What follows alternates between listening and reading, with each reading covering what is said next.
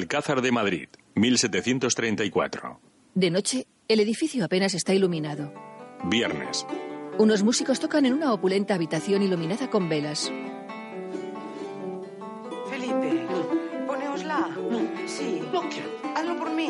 Sí. Majestad. Mm. Mm-hmm. No. Me niego. No voy a dormir con esa camisa. Está limpia y recién planchada. Está envenenada. Otra vez. Me con lo- quieren matar. Otra vez con lo mismo. Temela. Se la prueba. ¿Lo ves? Sigo viva. La camisa está perfectamente. La mujer le devuelve la camisa a uno de los ayudas de cámara. Entre dos le quitan a Felipe la camisa que lleva puesta y le ponen la nueva. La dama se acerca hacia los músicos. Tocad algo más suave. Unas marionas que arrullen a su majestad para dormir. La mujer se aproxima hacia el rey y le invita a que se acueste en la cama. Este se tumba y ella le ayuda a taparse con la sábana y la colcha. Le acaricia la cabeza cariñosamente. Más tranquilo. Sí. Le da un beso en la frente. Buenas noches. Buenas noches. El rey sonríe y ella le lanza un beso con la mano. Una ayuda de cámara le incorpora y le coloca otro almadón bajo la cabeza. Los criados cargan con el virginal y lo sacan fuera de la habitación. El resto de músicos también se marchan. Tocan una vihuela y una tiorba. Las paredes de la estancia están repletas de cuadros de diferentes tamaños. Todos son retratos de hombres y mujeres posando en diferentes posturas.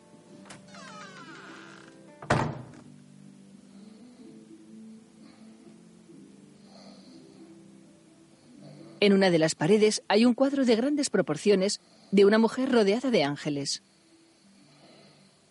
El rey duerme plácidamente ante la atenta mirada de las mujeres que están pintadas en los retratos.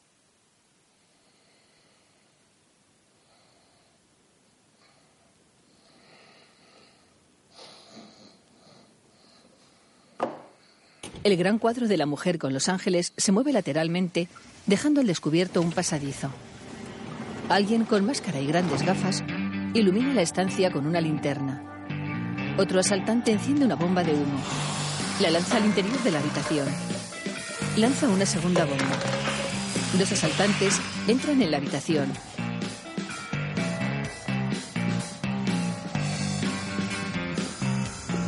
El rey, rodeado ahora de un humo blanquecino, abre lentamente los ojos. Otro asaltante entra en el dormitorio. Los tres miran al rey, que les observa unos segundos antes de volver a cerrar los ojos y caer desmayado. Los asaltantes iluminan uno de los cuadros, lo descuelgan de la pared, lo dejan en el suelo. Con cuidado cortan la tela. De un tubo sacan una reproducción del mismo cuadro. Quitan la tela original del marco. Uno de ellos mira un cronómetro que llega a cero y se quita la máscara y las gafas. Podéis quitaros las máscaras. El asaltante que está junto a él se quita las gafas. Aparece por detrás un tercer asaltante llevando un cuadro más pequeño. Se desprende de las gafas y la máscara. Es Lola Mendieta. Robarle los cuadros a un rey. Uno de los sueños de mi vida. Lola afirma con la cabeza. Los títulos de crédito aparecen sobre imágenes de animación. Panorámica nocturna de la ciudad de Madrid. Hugo Silva, Aura Garrido, Nacho Fresneda, Cayetana Guillén Cuervo.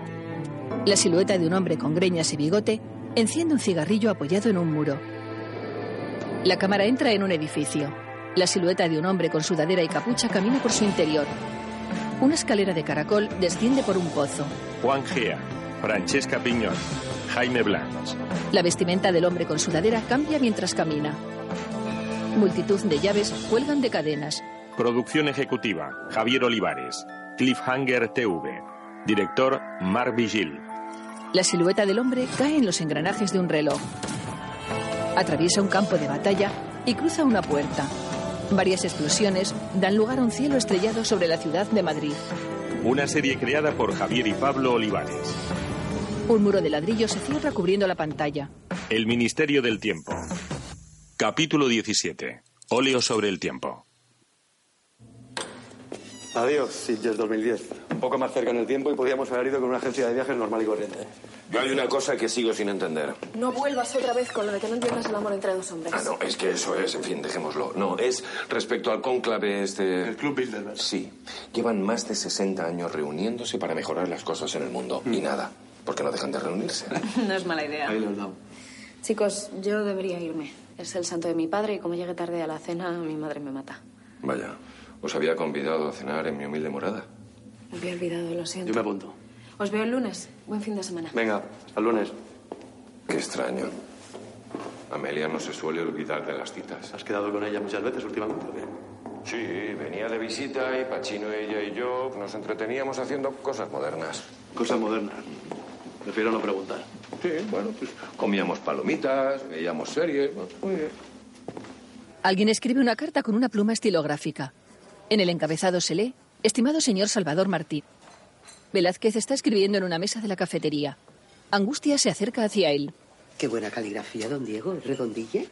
No. Más bien más tarda. Le noto tirante. Sí, voy a dimitir. ¿Otra vez?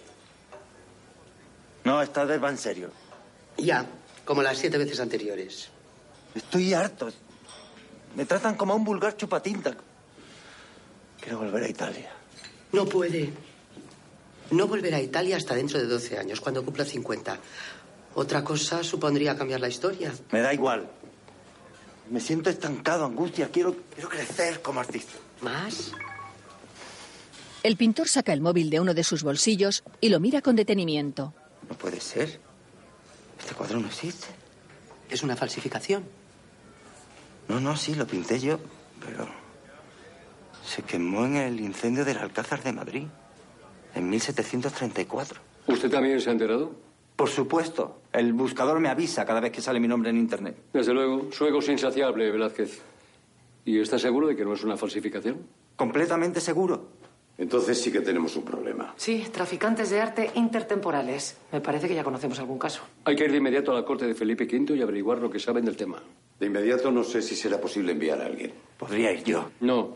¿Y no hay ninguna patrulla disponible? ¿Dónde está la mele y los suyos? Viniendo de Siches, pero llevan muchos meses sin descansar y les prometimos que este fin de semana librarían. De verdad, podría ir yo. Que no. ¿Y la patrulla de Ortigosa no, no está de guardia? Nada, solucionando problemas comerciales con los fenicios. ¿Solo hay una patrulla de guardia? El resto pasaba de 40 horas semanales. Lo compensamos con días de lloranza. Para que luego digan que no hay crisis. Puedo ir yo, no me importa volver a viajar. Sí, de acuerdo, pero no, no, no vaya sola, ¿eh? Yo puedo acompañarla. Que no. ¿Por qué no? Son mis cuadros. ¿Sabe lo Oh. que le digo? Creo que sería de gran ayuda que Velázquez me acompañara. Seguro que se sabe de memoria todos los cuadros que se quemaron en el incendio del Alcázar. Así es. Eh, Está bien, va- vayan los dos. ¿eh? ¿Me, me deja ir de misión? Sí, que le dejo. Me debe un retrato. Velázquez sonríe y sale corriendo. Velázquez, ¿dónde va? ¿Dónde va Velázquez? A prepararme. Por favor, Irene, vaya con él, no le pierdas de vista. ¿eh? Que no se metan líos. Ustedes inspeccionan, vean lo que hay alrededor, pero no intervengan. Nada, no se preocupe. Salvador suspira negando con la cabeza. Tres días faltan para el incendio del Alcázar, así que nos quedan dos noches de trabajo. ¿Y cuántas piezas? 40. En la Galería del Rey y parte en la capilla. No llegamos. ¿Y esto? Eh, nada. Me cayó un santo de perruquete encima. ¿De quién? Por Dios, es un nombre imposible de decir. A ver, di- Berruguete. Lola, tienes que pedir refuerzos a Ferguson. Ay, sí, no sé por qué todavía no nos ha mandado al sustituto de Cooper.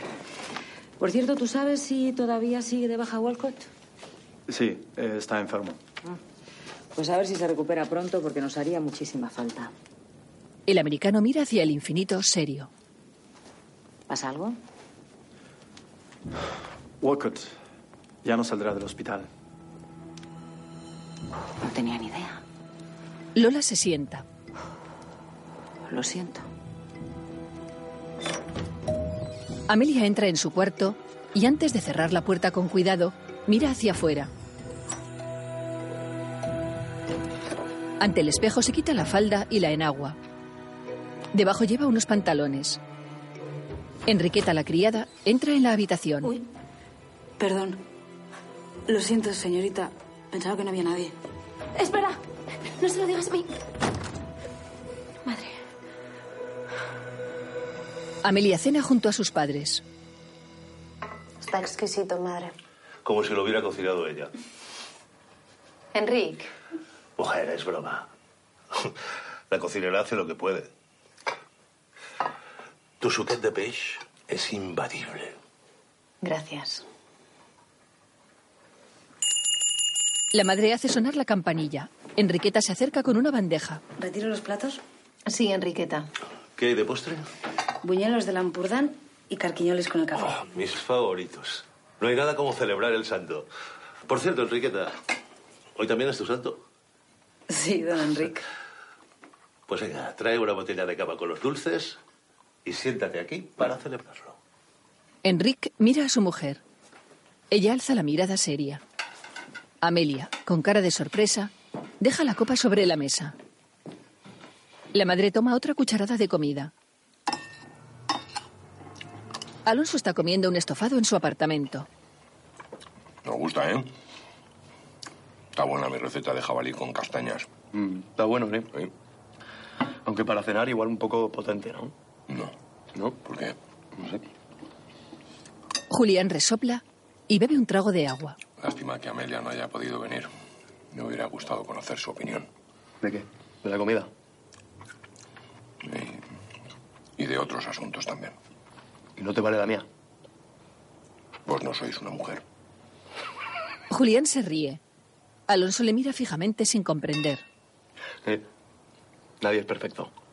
Julián se sirve vino. a ver, repasemos el plan. ¿Ha traído la lista de los cuadros que desaparecieron? ¿Me la sé de memoria? Muy bien, pero si trae la lista, mejor. Eres un mi ángel de la guarda. Qué exagerada. Mira, alguien se ha olvidado una cámara. Perdona, ¿es vuestra esta cámara? No. Yo pinto, no hago trampas. Uy, vale, vale. Si echas un vistazo a las fotos que tiene la cámara, igual tienes una pista de quién es el propietario. Ah, sí. Pues buenas noches. Buen fin de semana. Bueno, lo nuestro. ¿Por qué nos tenemos que hacer pasar? Sí. Somos un matrimonio de indianos originarios de Almendralejo que ha amasado una gran fortuna en América. Exacto, ¿y qué más? Visitamos al rey para que nos conceda un título nobiliario a cambio... A cambio de un cuadro de Velázquez, es decir, un cuadro suyo, que pertenece a nuestra familia desde tiempo inmemorial. Juan, ¿me traes un café, por favor? De eso precisamente quería hablarle. Vamos a investigar el robo de un cuadro. ¿Para qué llevarles otro? Solo uno de sus cuadros puede ganarnos el favor de Felipe V. No hay otra manera de conseguir audiencia. ¿Qué quiere? ¿Que me lo roben también? Es un Velázquez. He tenido una idea. La reina Isabel era amante del buen comer. Amaba el queso de su tierra, la llamaban la parmesana. ¿Y? Cafecito. Gracias. En lugar de un cuadro, podríamos llevarle un queso de esos enormes que pesan un quintal. Quedaríamos como señores. Irene le mira atentamente. Me está tomando el pelo, Velázquez. Mañana le quiero aquí con su cuadro y sin queso, ¿entendido? Velázquez abatido bebe vino de su copa. Irene se echa azúcar en la taza de café y coge la cucharilla. Enric da vueltas con la cucharilla a su café. La deja sobre el plato y cogiendo la taza bebe. Enriqueta está sentada a su lado comiendo el postre. La madre de Amelia la mira seria. Amelia mira de reojo a los lados y luego deja la mirada perdida en la mesa mientras toma su café. Enric mira a Enriqueta con los brazos cruzados. Y dime, Enriqueta, ¿estás contenta en esta casa? Su mujer mira hacia otro lado. Sí, señor. Y perdone, pero es que está todo tan rico que prefiero no hablar con la boca llena. Come tranquila, Enriqueta. Amelia, hace tiempo que no recibes carta de tu prometido. ¿Tienes noticias del frente? No, madre. ¿No le dan licencia? Amelia niega con la cabeza y mira hacia El Enriqueta. domingo recordadme de poner una vela para San Cosme y San Damián. Sí, mujer. Toda ayuda es poca en Cuba. La criada mira a Amelia y luego baja la mirada. Bueno. Y ahora los postres. Muy bien. ¿También lo has hecho tú? No, son del súper, pero estaban de oferta. Veo que te adaptas bien a estos tiempos. Algunas cosas sí, a otras. Otras te dan pánico. Como lo sabéis. Intuición femenina, no te jode.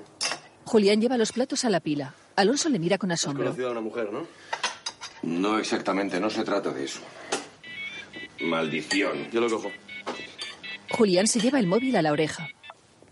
Sí, Alonso Entre Ríos. Julián sonríe. ahora se pone.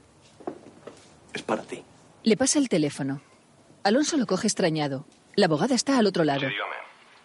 Hola, soy Elena la abogada. ¿Te acuerdas de mí? Sí. Sí, sí, me acuerdo de vos. De ti. De ti, de ti. Mm, Disculpa que te llame a estas horas. ¿Recuerdas el desalojo de Josefina Pérez? Sí. Es que estoy preparando la defensa de los manifestantes y me gustaría saber si mañana tienes algún hueco libre para hacerte algunas preguntas. Mañana. Mañana. Sí, sí, mañana os llamo. Te llamo. Te. Te. Da igual, ha colgado.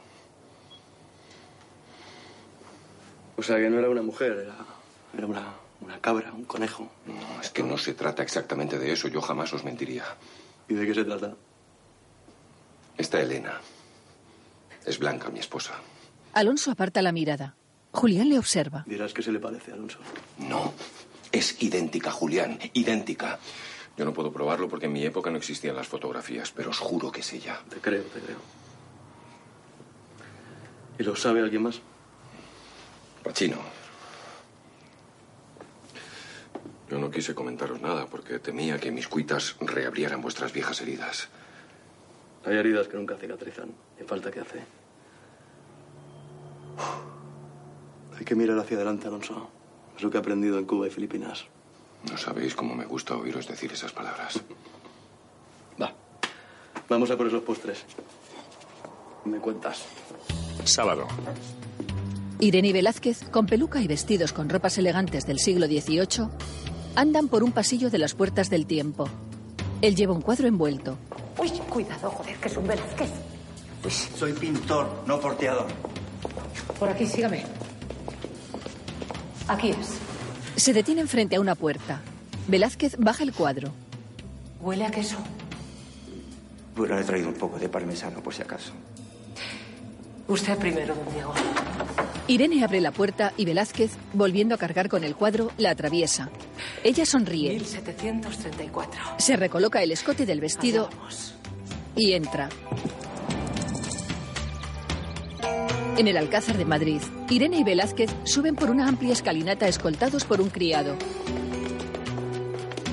En una sala del Alcázar, un grupo de personas vestidas con ropas elegantes conversan de pie. Los agentes del ministerio conversan con la mujer que estaba con el rey. Así que de Almendralejo. ¿Y cómo han encontrado la villa después de tantos años? Cambiada. Se miran y sonríen nerviosos. El principal misterio del matrimonio es unir a quienes opinan lo contrario de cualquier cosa. Qué gran verdad. Decidme, ¿qué os trae por aquí? Queremos celebrar la Navidad en España y nos quedaremos hasta Pascua. Quien con Dios cuenta tiene buenas rentas. Así es. Ha llegado a mis oídos que traéis un lienzo del gran Velázquez. Veo que os encanta Velázquez. El pintor más grande que ha dado este reino. Hasta Rubens lo dijo. Sí, Rubens amaba la obra del insigne maestro sevillano. ¿Sabíais que se Me conocían? parece que la reina preferiría contemplar el cuadro antes que seguir hablando y hablando del propio pintor. Ah, sí, sí, claro. Velázquez se levanta. Un criado trae el cuadro todavía envuelto. Pertenece a nuestra familia desde tiempo inmemorial. Es el retrato de una dama con abanico. El pintor descubre el cuadro. La mujer lo contempla con cara de sorpresa. ¡Oh! Es bellísimo. Al rey le encantará. Me recuerda a su favorito, el retrato de una dama con pañuelo. Debo confesarles que es tan de su gusto que alguna vez he sentido celos de esa dama pintaba. Nos encantaría poder contemplar ese cuadro, aunque fuera solo un instante. Imposible, se encuentra en los aposentos privados del rey. Yo le haré llegar este lienzo a su majestad. Eh, Queríamos entregárselo en persona por, por presentarle nuestros respetos. El rey se encuentra indispuesto y no recibe. Velázquez la mira confundido. Qué lástima. Con la ilusión que teníamos. En Almendralejo guardamos una gran colección de lienzos de Velázquez. El pintor mira a Irene. Y pensábamos entregarlos a su majestad porque en nuestro viaje a América podrían deteriorarse. ¿Verdad? Sí. Ambos observan a la dama. Ella, indecisa, les mira a su vez.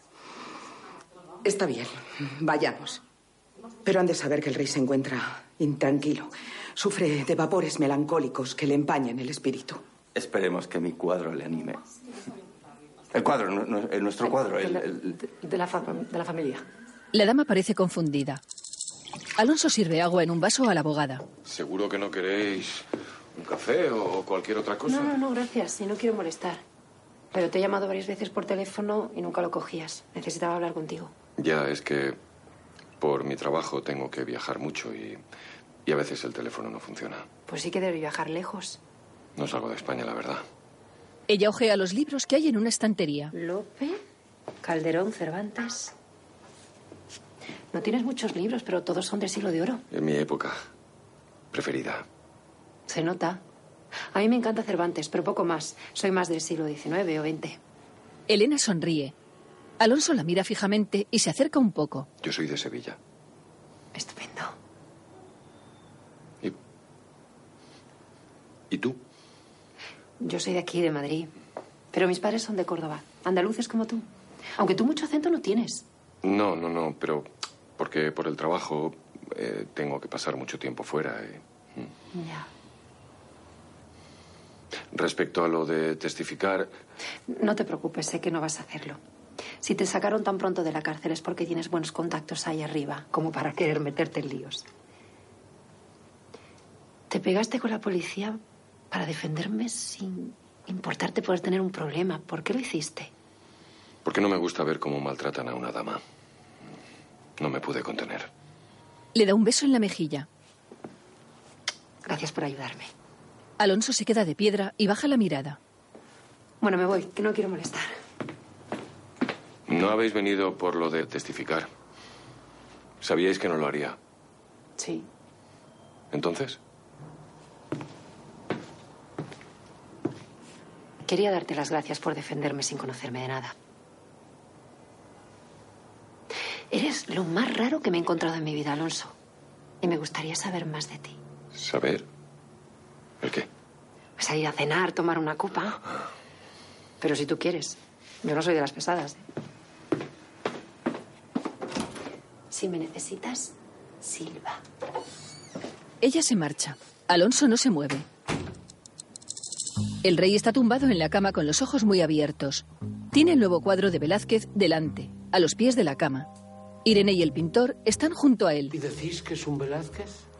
Sin lugar a dudas, Majestad. La paleta de colores cálidos y la pincelada suelta y estirada son indudablemente del maestro. Si vos lo decís, buen hombre. Su Majestad siempre ha sido más de pañuelo que de abanicos. Señala el cuadro de la mujer con pañuelo. Irene y Velázquez lo miran. Eh. Eso mismo pienso yo. Donde esté un buen pañuelo, que se quite lo demás. Isabel, guardadlo a buen recaudo. Últimamente hay ánimas en el alcázar. Me vigilan, me desvelan y descuelgan los cuadros sin ton ni son. Ánimas, majestad. Tengo hambre. Traedme mi gallina hervida. Ahora mismo. ¿Queréis caldo con la gallina? Lo han cocinado las Falso. ¿Estás seguro? Cualquier otra cosa me sentaría mal. Será mejor que dejemos descansar a Su Majestad. Los criados han dispuesto todo para que su estancia sea lo más placentera posible. Velázquez toma de la mano a Irene y se alejan. Houston, USA, 2016. Lola Mendieta está a los pies de una cama de hospital donde yace Walcott. Una enfermera coloca una bolsa en la percha y se aleja. El enfermo se agita y alzando levemente la cabeza mira hacia Lola. ¿Quién eres tú? Amlola. Lola Mendieta. Lola le tiende la mano, pero él no se mueve. Encantado. Nice to meet you. Encantada de conocerte. No quería despertarle. Ya, ya tendré tiempo de dormir. Lola le coloca otro almadón detrás de la cabeza y le ayuda a incorporarse. El agente mira a Lola con suspicacia. ¿A qué vienes? ¿Cómo te encuentras? Yo le he dicho a Ferguson que. que voy a hacer público todo.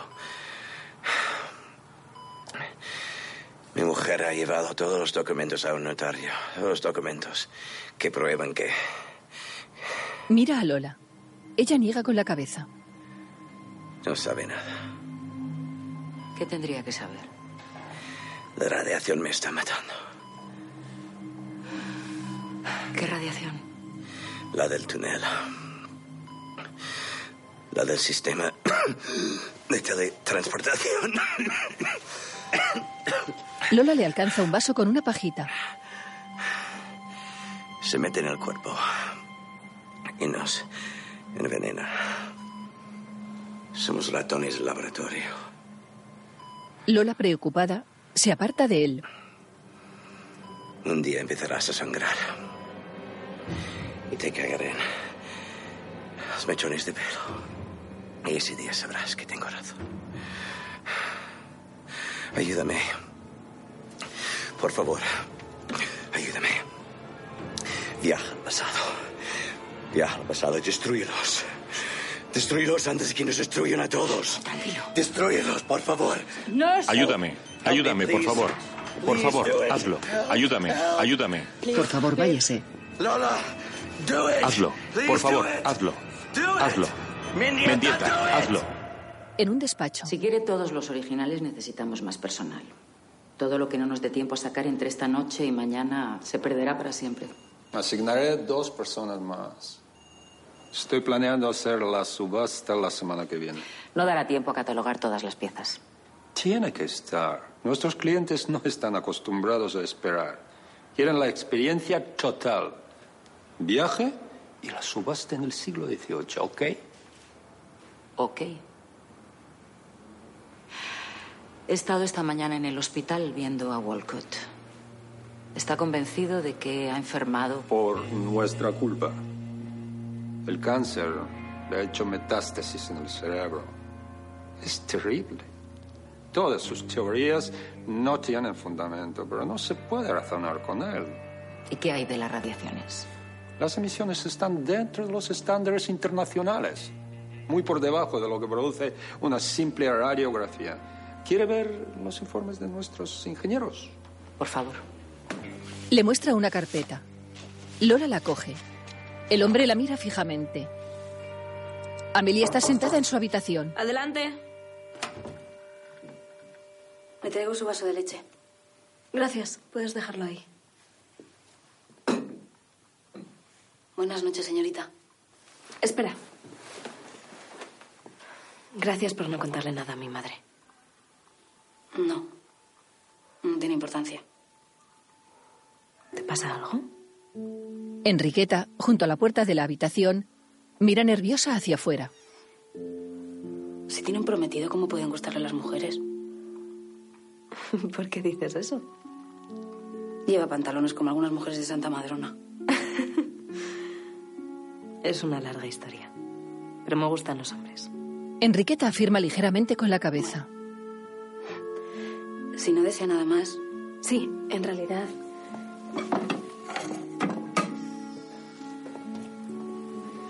Quería darte un regalo por tu santo. Es solo un detalle. Es precioso. Muchas gracias, señorita. Nunca me habían regalado nada. Pues ya era hora. Es usted muy buena. Muy pronto volverá su prometido. Y podrán casarse. Ya lo verá. Mi prometido. ¿Le ha pasado algo? No, no, no. Solo que está lejos. Mi madre dice que la distancia mata el amor. Pero yo creo que si se quiere de verdad, el amor no muere. Algún día yo también encontraré al hombre de mi vida. Y le querré para siempre. ¿Y cómo sabrás distinguir al hombre de tu vida del que no lo es? Eso no se puede explicar. Lo sientes y ya está. Es como un hormigueo en la tripa. Y que solo pasa una vez. Y dura siempre. Eso dicen, ¿eh? Sí, eso dicen. ¿Tú lo has sentido alguna vez? Yo el único hormigueo que he sentido en la tripa es cuando tengo hambre. Pero mi madre me dice que un buen día yo también tendré un mozo a mi lado. Y criaremos muchos hijos. Como usted. Ya lo verá. Amelia esboza una sonrisa y se aleja hacia las ventanas. Enriqueta se queda en el centro de la habitación contemplando el pequeño camafeo que le acaban de regalar. El agente Walcott, con los ojos abiertos, se agita sobre la cama del hospital. El gráfico de sus constantes vitales, mostradas en una pantalla, se convierten en una línea recta. El enfermo deja de moverse. En la oscuridad de la habitación, apenas se distingue el cuerpo de Walcott tumbado sobre la cama. Irene y Velázquez se preparan para irse a dormir. ¿De verdad es necesario ponerse el camisón de dormir? Somos marido y mujer, y si la cotilla de la reina manda algún criado para espiarnos, es mucho mejor que no sospeche nada. Dígame, ¿qué ha podido averiguar? La mayor parte de los cuadros que hay en Palacio son burdas copias. ¿Hay algún sitio donde los cuadros puedan ser originales? En el Salón de los Espejos. Ahí están el Apolo, el Adonis y Venus y el Psique y Cupido, que pinté yo. Pues esos serán los próximos que roben. Tenemos que vigilarlos esta noche.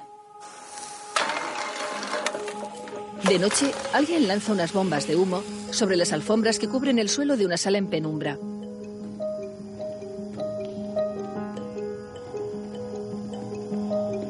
Varios asaltantes, con máscaras, gafas y linternas en la mano, irrumpen en el salón. Irene y Velázquez están sentados en la cama. ¿Qué le pasa ahora, Velázquez? Para una misión que me dejan viajar y no puede ser más triste. Tengo que vigilar que no roben mis obras para que sean pasto de las llamas. ¿Sabéis el tiempo que dediqué a ellas? ¿El amor con que las pinté? Yo lo entiendo, de verdad, perfectamente. Pero usted sabe que la principal misión del ministerio es que la historia no cambie. El humo entra por debajo de la puerta. Yo lo de la historia lo entiendo, pero esto es historia del arte. Son cuadros que no hacen daño a nadie y que podría ver todo el mundo en los museos. Irene está inconsciente. ¿Qué pasa? Mis penas os... os aburren. El pintor cae desmayado sobre la cama. Domingo. De día, Irene despierta de pronto.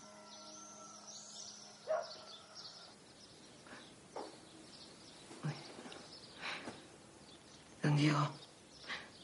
Don Diego. ¿Me has- Don Diego. ¿Qué? ¿Eh? Tiene la cabeza entre las piernas de ella. ¿Eh? Perdón. No, no. Yo, yo no, No, no, no no, no, pretendía... no, no, Le pre- Lo sé, lo sé. Eh, n- n- nos han dormido, creo. Eh, y habrán robado más cuadros esta noche. ¿Cómo? Con gas. Esto es una acción completamente organizada y vamos a necesitar ayuda. Eh, ¿Pero dónde va? A ver qué cuadros quedan. Bien pensado. Ernesto. Sí, ya sé que es domingo. Eh, Esta misión es de las gordas. Vamos a necesitar ayuda.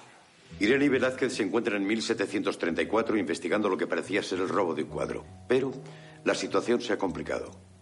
Tenemos motivos para pensar que se trata de un golpe organizado a gran escala para desvalijar el Alcázar de Madrid. En ese año se quemó, ¿no? Ujú, causando su total destrucción. De hecho, van a viajar a- apenas a 24 horas antes de- del incendio. Qué ilusión. El incendio es la clave de este robo perfecto. No, perfecto no, Ernesto. No hay crimen perfecto sino policía torpe. Bueno, casi perfecto. Noche tras noche alguien está sustituyendo los originales por copias que se quemarán en el incendio sin dejar rastro. Entonces nosotros tenemos que atrapar al ladrón y recuperar los originales para que se quemen en lugar de las copias, ¿no? Así es. Amelia niega con la cabeza. ¿Le ocurre algo, señorita Folk? Sí. Me molesta que colaboremos con un descerebrado como Felipe V. Se dice que él mismo mandó quemar el alcázar. Vaya, veo que no le cae muy bien Felipe V. Quizás me caería mejor si no hubiese ordenado sitiar mi ciudad durante un año y bombardearla sistemáticamente. ¿Visto así? De todas formas, tengo entendido que en ese año ni pincha ni corta. Sí, era la reina Isabel de Farnesio la que llevaba los pantalones. ¿Y eso? Bueno, pues porque el rey estaba... mm, A, a ver, ¿cómo se lo digo? Mm, co- Como una regadera. Bueno, de hecho aquí tiene el informe médico. Julián lee el informe. Trastorno bipolar de tipo 1, hipocondría, episodios destructivos, paranoicos, desórdenes alimentarios, alucinaciones, delirios nihilistas. Vaya cuadro. Ujú, exacto. Por si acaso intenten no alterarle demasiado. Salgan de inmediato. Cuando lleguen al Alcázar, pónganse a las órdenes de Irene. Amelia, Julián y Alonso caminan por un pasillo del ministerio vestidos con ropa del siglo XVIII. Ella lleva un vestido con escote recto de color gris y los antebrazos al descubierto. Julián lleva un traje negro con chaqueta larga y una peluca de color blanco. Alonso lleva un traje verde con la chaqueta más corta y el pelo peinado con dos rulos a los lados. En uno de los salones del Alcázar. Majestad, es un honor para mí presentarle a mi hija Amelia y a su prometido don Alonso de Entre Ríos. Amelia y Alonso hacen una reverencia ante la reina Isabel. Mi futuro yerno sirvió con honor al antiguo virrey de Nueva España, don Juan de Acuña. ¿Y la joven Amelia? ¿Conocía España? Apenas tengo recuerdo, pues salí muy de pequeña. Espero que os guste. No todos los indianos reciben invitación del rey. Lo sé. Es muy generoso por su parte, Majestad. Estoy impaciente por ver los cuadros del maestro Velázquez. Todavía no han llegado, Majestad. ¿Acaso no los traía vuestro yerno? Ah, sí, sí. Pero es que el camino desde Almendralejo no es muy propicio, es muy abrupto. Nosotros hemos venido a caballo. Los criados traen las obras a pie. Nunca me perdonaría que los lienzos de tan gran maestro sufrieran ningún percance. Espero que no tarden. Sería una lástima que eso frenase los trámites en la Cámara de Castilla para lo de vuestro título de nobleza. No se preocupe, Majestad. Los lienzos estarán en palacio en unos días. ¿Y quién es ese mozo tan apuesto y tan silencioso? El doctor Julián Martínez, un íntimo amigo de la familia recién llegado de la Sorbona. Martínez. Mm. No seréis pariente del doctor Martín Martínez, que en paz descanse. Mm, No, no, cre- creo que no, no, creo que no. Martín era nuestro médico de cámara más querido. Un gran cirujano. ¿Cuál es vuestra especialidad? El equilibrio de los humores, Majestad. Estudio la cura de los vapores melancólicos. ¿Queréis decir que tienen cura? Los vapores se deben a un exceso de sangre que hace que los gases asciendan al cerebro.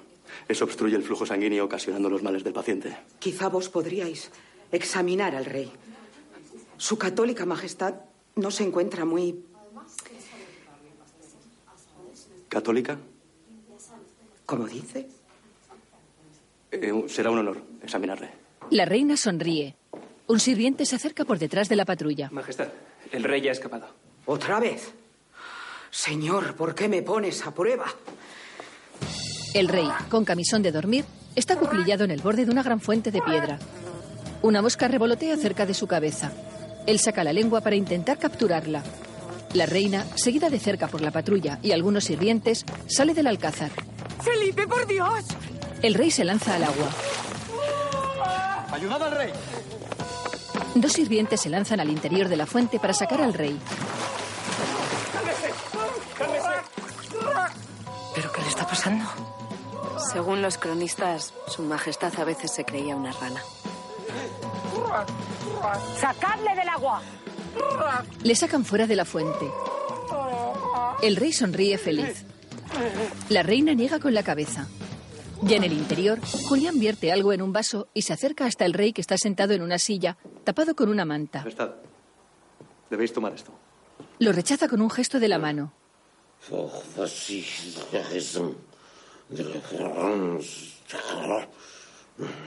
Neozores en el 1, 2, 3.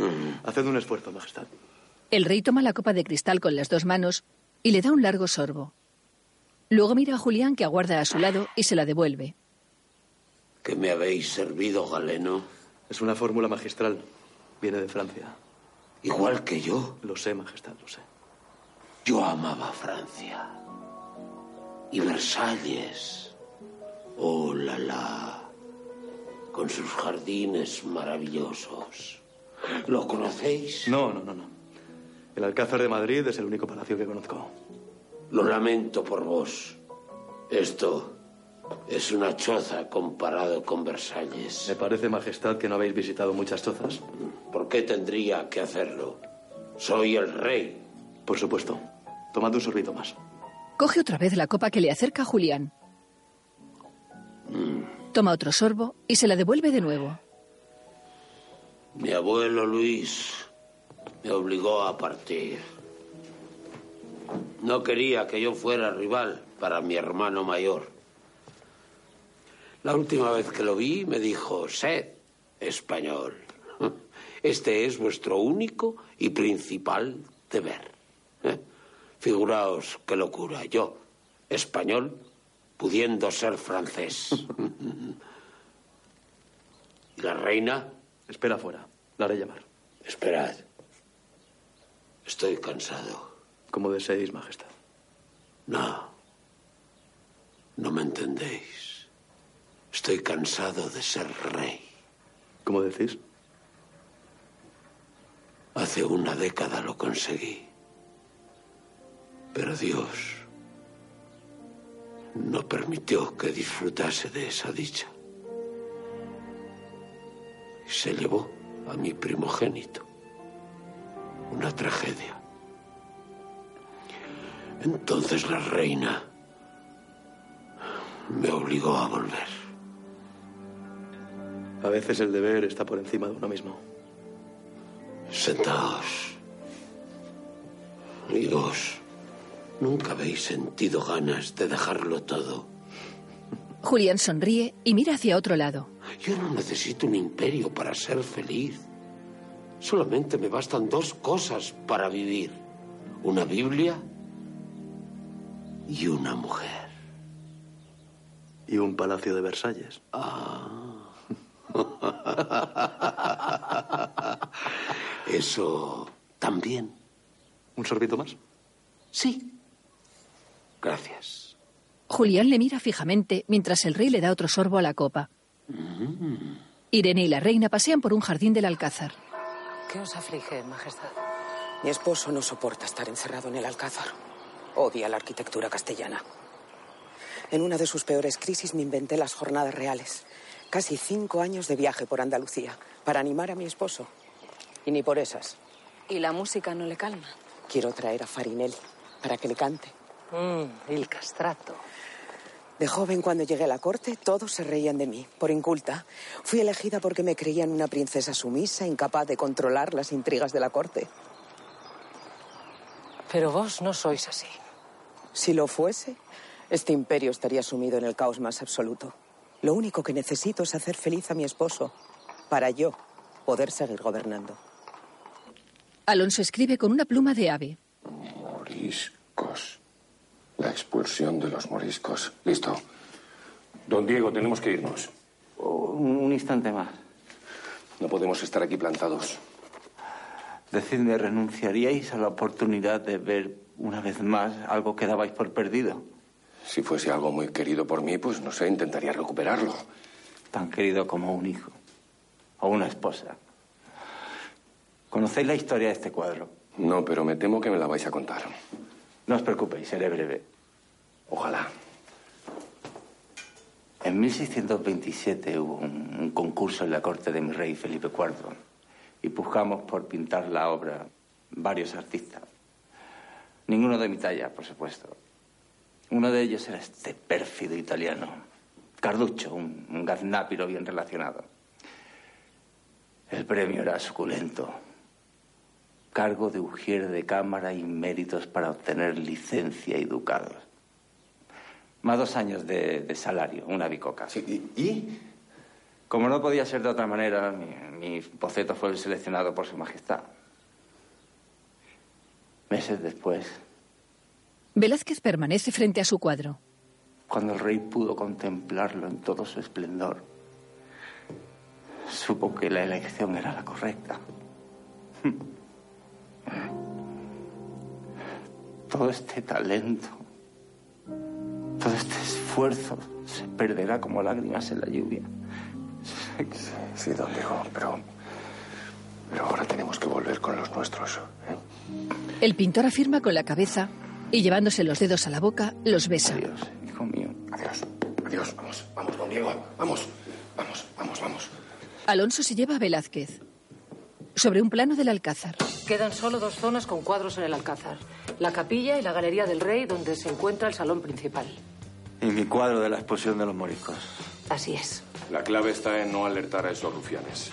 Hay que interceptar a uno de ellos sin que los demás se enteren. De lo contrario, todos huirán. Exacto. Amelia vigilará el salón principal, yo la alcoba real y vosotros dos los corredores que dan a la capilla. No sabemos cuál es el plan. El primero que detecte a los ladrones tiene que dar aviso al resto. ¿Y yo qué hago? Usted no puede correr ningún riesgo, Velázquez. Son órdenes de Salvador. ¿Me quedo aquí encerrado?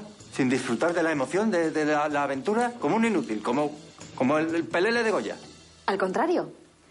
Usted es encargado de las comunicaciones. Es una tarea vital para la misión. Estupendo. Tome. Preocúpese de que las baterías estén siempre cargadas. Y recuerde, estamos en sus manos. ¿Cómo funcionan estos chismes? Amelia le mira. Alonso sonríe. De noche, en la alcoba del rey, un trío de músicos interpretan una pieza. Uno de ellos toca una tiorba, el otro una vihuela. A su lado, otro toca un virginal. La reina sonriente contempla al rey que viste camisón. Entonces, hoy estoy vivo, galeno. Así es, Majestad. Podéis dormir tranquilo. Julián le da una copa de cristal y el rey bebe de ella. Se la devuelve y la reina le indica que se acueste en la cama. Julián le da la copa a un sirviente y la reina ayuda al rey a meterse en la cama.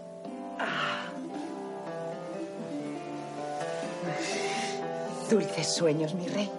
La reina le da un beso en la frente. El rey sonríe plácidamente y se gira para mirar a Julián, que le sonríe desde el otro lado de la cama. Este toma a la reina de la mano y se aleja. Vuestro remedio es mano de santo. Sois un genio de la medicina. Dejémosle descansar. Julián y la reina abandonan la estancia seguidos por los músicos. Un sirviente apaga las velas de un candelabro.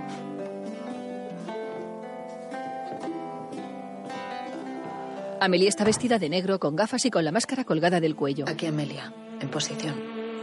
Espero instrucciones. Está detrás de una cortina en una sala en penumbra. El rey duerme profundamente. Irene está bajo su cama tumbada en el suelo. Aquí, Irene, estoy en posición. Todos han salido. Aquí Alonso.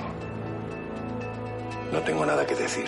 Velázquez acerca su oído al auricular que Alonso lleva puesto. El pintor se lo intenta quitar. Por los clavos de Cristo. ¿Me decís cómo va? En la oreja. Un minuto estoy. Julián se quita la peluca y comienza a desvestirse. Irene está bajo la cama del rey. El cuadro de la mujer con los ángeles comienza a deslizarse lateralmente. Alguien lanza unas bombas de humo en el interior de la habitación. Irene se coloca la máscara. Varios asaltantes entran por el pasadizo secreto alumbrándose con linternas.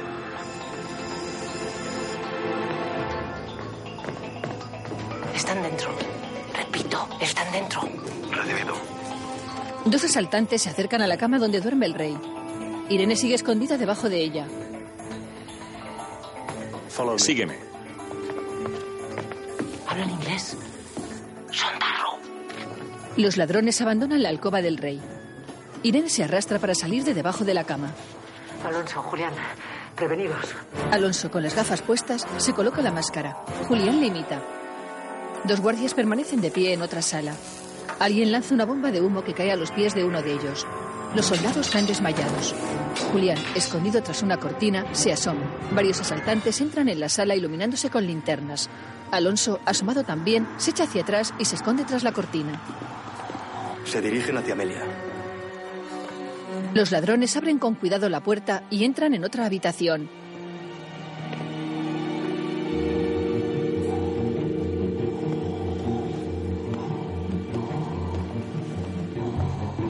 Amelia les vigila escondida tras unas cortinas. Ya están aquí. Esperad mi señal. Los asaltantes apartan los muebles. Uno de ellos alumbra el cuadro de la expulsión de los moriscos. Empiezan. Recibido. Descuelgan el cuadro que es de grandes proporciones. Entre varios lo colocan en el suelo. Uno de ellos separa la tela del marco cortándolo con un instrumento afilado, mientras otro extiende a su lado una reproducción. Amelia les vigila desde su escondrijo. Aquí Velázquez. ¿Han cogido algún Velázquez? ¿Velázquez? Avisadme cuando cojan mi cuadro. Don Diego, deje el intercomunicador. No puedo, soy el encargado de las comunicaciones. Pues estése calladito, por favor. Lola Mendieta se quita la máscara y las gafas. El resto de los asaltantes la imitan. Amelia también se despoja de la máscara. Ya se ha disipado el gas. Podéis quitaros las máscaras. Alonso y Julián salen de detrás de la cortina donde están escondidos. Miran hacia ambos lados y se quitan las máscaras. Uno de los asaltantes sigue desmontando el gran cuadro. Otro de ellos coge un cuadro más pequeño y se dirige hacia la puerta de la habitación. Atentos, sale uno. Todo vuestro, chicos. Alonso le hace un gesto a Julián para que le siga. Armado con una pistola, se coloca a un lado de la entrada, escondiéndose. Julián se coloca al otro lado. El asaltante se dirige hacia ellos. Cuando entra en la sala, Julián le hace la zancadilla y cae al suelo. Alonso le El golpea. pájaro está en el nido. ¿Queréis dejar de hablar de pájaros que me confundís? Y ayudadme, que pesa como un fardo. Vamos. Arrastran el cuerpo hasta la habitación de Velázquez. Eh, ¿Está muerta? Desmayado. Traed agua. Velázquez coge una palangana llena de agua y se la pasa a Alonso. El asaltante yace desmayado apoyado a los pies de la cama. Buenas. Alonso le lanza el agua a la cara. El americano despierta. ¿Qué hacéis aquí? Sabemos que lleváis días cambiando los cuadros originales por copias. Mejor en un museo que calcinados, ¿no? Estoy de acuerdo. Todos sabemos que no irán a un museo precisamente. ¿Y tú qué sabrás? Bueno, ya está bien. ¿Dónde están los cuadros, Rufián? No pienso deciros nada.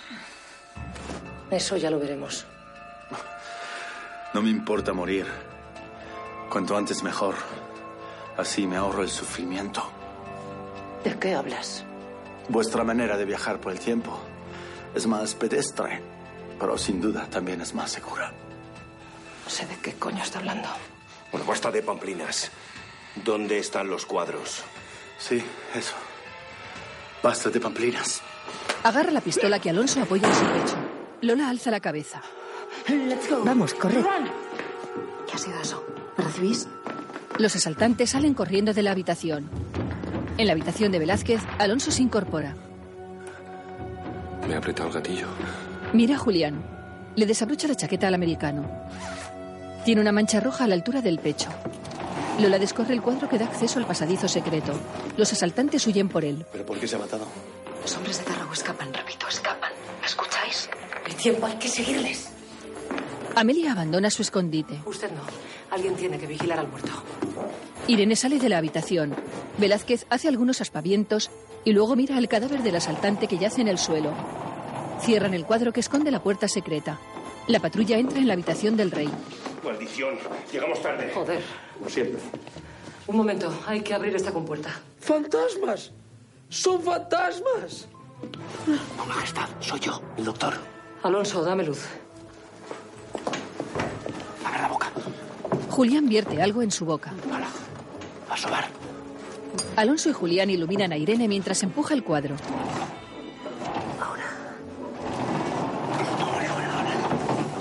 Por Dios. Pues nada, las mujeres primero. ¿Y Amelia? Esperadla. Irene entra. Alonso la sigue apuntando con su pistola. Julián se queda en la habitación. Irene y Alonso aparecen en una escalera interior. Alonso mira hacia abajo. Baja por las escaleras apuntando con su arma hacia el frente. Irene le sigue empuñando su pistola. Descienden varios pisos.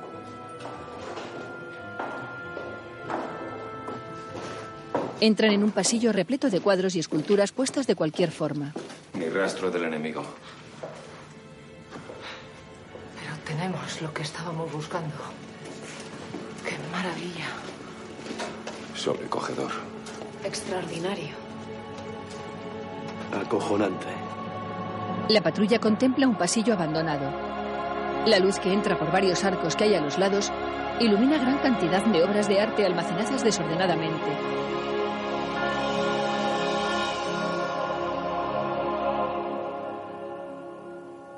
En el despacho de Salvador, Enhorabuena, patrulla. Buen trabajo. Han recuperado los cuadros. Pero no hemos acabado con Darro. Atrapar a esos ganapanes no va a ser tarea fácil. No se mortifique por eso. Estoy seguro de que volverán a cruzarse en nuestro camino. ¿Y mi retrato de una dama, compañero? Es verdad. Que ha sido del tonto del selfie que lo compró. Bueno, Ernesto se está ocupando de recuperarlos en este momento. ¿Para qué? Prefiero que lo tenga un millonario de Wisconsin a que lo incineren. Visto así, ¿Acaso no es el final que le espera? Como el resto de mis cuadros, lo- los van a quemar. ¿Quiere salir un momento, por favor? Usted también, Irene. Esto merece una conversación a solas. Irene mira a Velázquez al pasar junto a él. Este esboza una sonrisa y se sienta frente a la mesa de Salvador. Si le sirve de consuelo, no solo vamos a quemar sus cuadros. Ya. Más le Ah, muchos. Pensé que al final no se atrevería. Póngase en mi lugar. Póngase usted en el mío.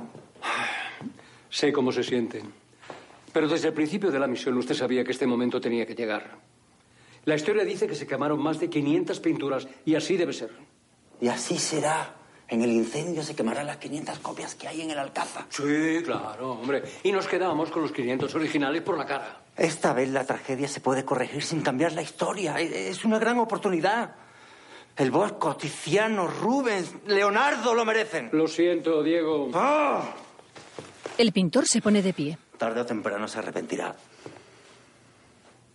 Volveré. Estoy seguro de ello. No he visto a nadie tan pesado en toda mi vida. Velázquez se marcha decidido. En uno de los pasillos del ministerio, Venga, va. ¿Quién se apunta a la última? ¿La última? ¿Qué significa eso? Ni idea. Que si os apetece tomar algo antes de ir a casa. Yo no puedo, me esperan. Pasadlo bien. Julián y Alonso miran cómo se aleja. Es cosa mía o Amelia me está evitando. No sabría deciros. Bastante tengo con lo mío. La cafetería está cerrada. Mirando hacia uno de los bancos del pasillo, Nos sentamos aquí un rato. Cualquier excusa con tal de no ir a casa. ¿Problemas domésticos? Sí, sí, que siguen. Los recuerdos que siguen allí son muy jodidos. No es fácil desprenderse de ellos. Julián y Alonso están sentados uno junto al otro, mirando hacia adelante. De hecho, estoy pensando en vender la casa. Yo, si queréis, os puedo ofrecer un catre. No es muy cómodo, pero por lo menos cambiáis de aires. Gracias. ¿Puedo haceros una pregunta? Dispara. Eso decía siempre Pachino. Echas de menos, ¿no? Era agradable tener compañía al llegar a casa. ¿Qué me querías preguntar? ¿El bebedizo este que le disteis a Felipe V para aplacar sus nervios? ¿Qué era? Un antipsicótico y benzodiazepina. Calmantes. Ah, es que pienso que me convendría tomar algo así. Elena. Elena, Blanca y las ánimas del purgatorio. Ni cuando entraba en combate sufría tanto pavor. ¿Y qué hacías? Pues cerrar los ojos, armarme de valor y encomendarme al Altísimo. Pues no es mal plan. Mejor que los calmantes, te lo aseguro. Alonso observa a Julián. Él asiente con la cabeza. Amelia sube por unas escaleras de madera, deteniéndose antes de llegar a un rellano. ¿Quién hay ahí? Enriqueta guarda algo en su mandil. Buenas noches, señorita. ¿Qué haces levantada? Tenía hambre y no he podido evitar la tentación. Le pido disculpas. Tiene algo de comer en la mano. ¿Me das uno? Amelia hace ademán de coger uno, pero en su lugar descubre un manojo de cubiertos que Enriqueta esconde en su regazo. Es por necesidad, señorita. Mi madre está muy enferma y no tenemos para las medicinas. Podías haberme pedido el dinero. Me daba vergüenza. ¿No te da vergüenza robar? Será mejor que cuando despierten mis padres no sigas en casa. ¿Me está echando? Has roto nuestra confianza. Yo mentí por usted. Esto es muy distinto. A su madre no le gustará saber que lleva pantalones debajo de la falda. Cuéntaselo. Y dile también que te querías llevar la plata. ¿Qué haré ahora? ¿Qué será de mi familia? Amelia baja la mirada. De un pequeño monedero saca unas monedas y se las da a Enriqueta. Toma. El resto del jornal del mes. Le quita los cubiertos sustraídos. Y ahora vete. Enriqueta alza la cabeza y mira a Amelia a los ojos. Ella, seria, soporta su mirada durante unos momentos y luego la baja. La empleada la mira con los ojos muy abiertos durante unos segundos y después se aleja bajando las escaleras. Se detiene a mitad para mirar hacia Amelia que la observa desde el rellano. Enriqueta continúa bajando con la cabeza gacha. Salvador está sentado tras su escritorio leyendo unos documentos. Adelante. Entra Angustias. Jefe, tiene una visita. Debe ser muy importante para que la anuncie. No se lo va a creer. Salvador levanta la mirada de los papeles que lee y se queda pasmado. ¿Cuánto tiempo, Salvador? No pasan los años por usted. Por usted tampoco, Lola. ¿Cómo ha llegado hasta aquí? Por una puerta. Conozco más puertas que ustedes en el ministerio. Claro. ¿Un café? No, gracias, muy amable. Ser amable es lo mínimo. Cuando después voy a encerrarla de por vida. No lo hará. Parece usted muy segura. Le voy a hacer una oferta que no va a poder rechazar. Perdone, pero está sangrando por la nariz. Salvador le ofrece un pañuelo. Gracias. ¿Se encuentra bien? Perfectamente. Creo que voy a aceptarle ese café. Ella se limpia la sangre. Lola y Salvador están sentados frente a frente en una de las mesas del despacho. Ella da vueltas lentamente con la cucharilla a su café. Luego la deja sobre el plato y coge la taza. ¿Y por qué habría de creerla? Quiero acabar con Darrow. Y le ofrezco la cabeza de Ferguson en bandeja. Demasiado bonito para ser cierto. ¿Y para qué querría mentirle? Me he metido en la boca del lobo.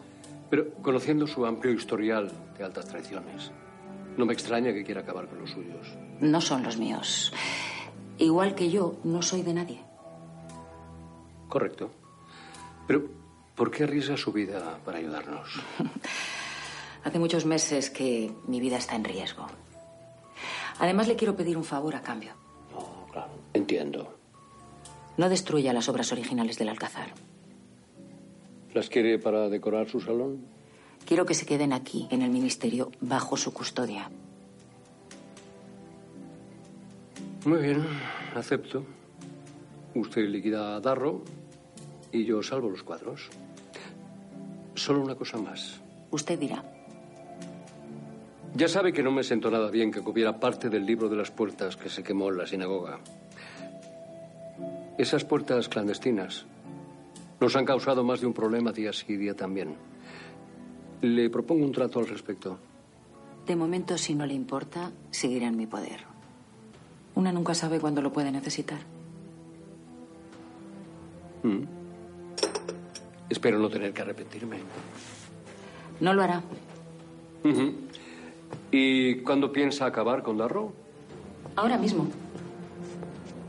Si no tiene inconveniente. ¿Me permitiría usar su ordenador, por favor? No faltaría más. Y discúlpeme, pero creo que no debería salir en este plano. ¿Dónde se había metido? Pensé que había muerto. Eso le facilitaría mucho las cosas, ¿verdad? ¿Qué ha pasado con la misión? ¿Tiene los cuadros? Le voy a responder primero a la segunda pregunta. Los cuadros están aquí, en el Ministerio del Tiempo. Y la misión se acabó. ¿De qué habla? Usted me prometió las obras. ¿Qué voy a decir ahora yo a los compradores? Puede decirles que Darrow ha terminado, que se terminaron los viajes en el tiempo y sacrificar a sus empleados. Ningún negocio vale más que la vida de un ser humano. Mire los informes, for God's sake, ya le decía que Walcott estaba loco, crazy. Todo lo que decía es mentira, mentira. Lola toca una pulsera que lleva y se desmaterializa ante la sorprendida mirada de Salvador. Vivir para ver. ¿Sigue ahí? Quien mentía serás tú, hijo de puta. Lola le apunta con una pistola. Salvador presencia a través del ordenador como ella le dispara a la cabeza. Ya no mentirás más. Ella se acerca a la ensangrentada pantalla del ordenador. Salvador la mira sorprendido. Lola se apoya en la mesa. Yo he cumplido mi parte del plan. Le toca a usted, Salvador. Salvador, afectado, afirma con la cabeza. Lentamente cierra la pantalla de su ordenador portátil. Ella, todavía junto al cadáver del americano, se lleva una mano a la nariz que continúa sangrando. Lola Mendieta, con la pistola en la mano, sigue taponándose la nariz. Velázquez entra en el despacho de Salvador y le muestra una carta escrita a mano. Le dije que volvería y aquí me tiene. Hombre de palabra. Dimito. Búsquese a otro retratista. Escúcheme, por favor. No, no, no. Mi decisión es irrevocable. No, siéntese. Es que aquí ya no pinto nada. Soy el último mono. ¿Pero quiere escucharme de una vez, Leche? Velázquez se sienta en la silla que hay frente al escritorio de Salvador. Vamos a ver. He estado dándole vueltas a su petición de, de conservar las obras y tras meditar en profundidad lo que me ha dicho, estoy convencido. Tiene usted razón, Velázquez. No las vamos a destruir. ¿Lo dice de verdad? Por supuesto. Se quedan en el ministerio, así que ese papel ya, ya no sirve para nada.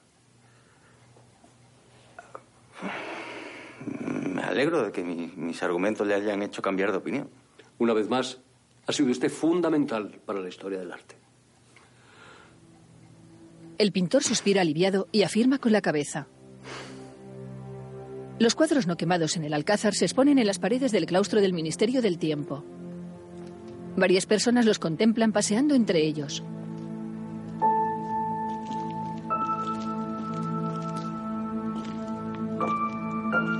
Velázquez se acerca al cuadro de la expulsión de los moriscos, que resalta por su tamaño.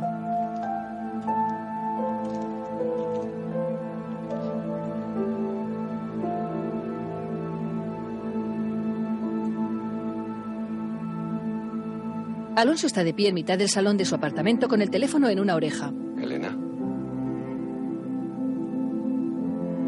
Alonso esboza una ligera sonrisa. Una mujer abre la puerta de una casa y entra. Lleva un bolso y una carpeta bajo el brazo. Julián entra tras ella y mira a su alrededor. La mujer abre una contraventana de madera dejando entrar la luz. Bueno, este es el piso, como puedes ver. Es bastante luminoso. Aquí tenemos la habitación principal. Amelia, vestida con ropas de su época, camina por una calle. Pasa cerca de una casa con la puerta abierta. En el quicio de dicha puerta está Enriqueta, que se gira al pasar ella. Sale a la calle y comienza a seguir a Amelia. En sus manos lleva un fino cable.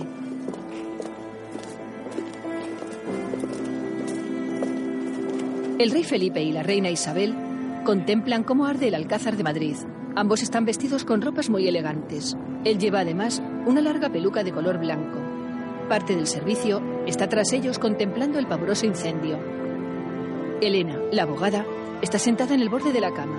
Se levanta al entrar Alonso. Él la coge de la mano y se la besa cariñosamente. Ella le abraza y le besa apasionadamente en la boca. Dándose media vuelta, lo lanza sobre la cama. Se coloca sobre él y se quita la blusa. amor hermoso, ¿pero qué hacéis? ¿Tú qué crees, bobo? Ella le besa en la boca. Próximamente. Un metrónomo marca el tiempo. Las sin sombrero. Las mujeres de la generación del 27. Completamente olvidadas por la historia. Enriqueta abraza a Amelia. ¿Has seguido el ministerio? Cogí prestado su librito, el de las puertas, y he cometido un gran error. ¿Quién ha dejado esto abierto? Un metrónomo. Una niña desaparece bajo una cama. Una mujer se incorpora. próxima. Saludos de Nexus 6. ¿Es él? Hay muchas cosas de mi pasado que, que desconozco. Durante los años 80 hubo en Madrid una trama de niños robados nada más nacer. Te he tratado como a una reina niñata. Nos dirigimos a vuestra época y a vuestra ciudad. ¿No corrimos el riesgo de encontrarnos con otra voz? Pero ¿cómo es posible que la muchacha que hemos visto acabe convertida en semejante monstruo? Si no me dejan ir, mato al niño. Lo mato. Señores, el tiempo pasa y no tenemos nada. ¿Tiene usted hijos? Ernesto se detiene. Alonso derriba a un hombre golpeándolo con una puerta. Colaboráis con nosotros o vais a experimentar sensaciones que no habéis em- sentido jamás. El método entre ríos no falla nunca. Puedo ser la culpable de que exista la vampira. Te perdonaría cualquier error, menos que se venga abajo. La necesitamos. Amelia se muerde las uñas.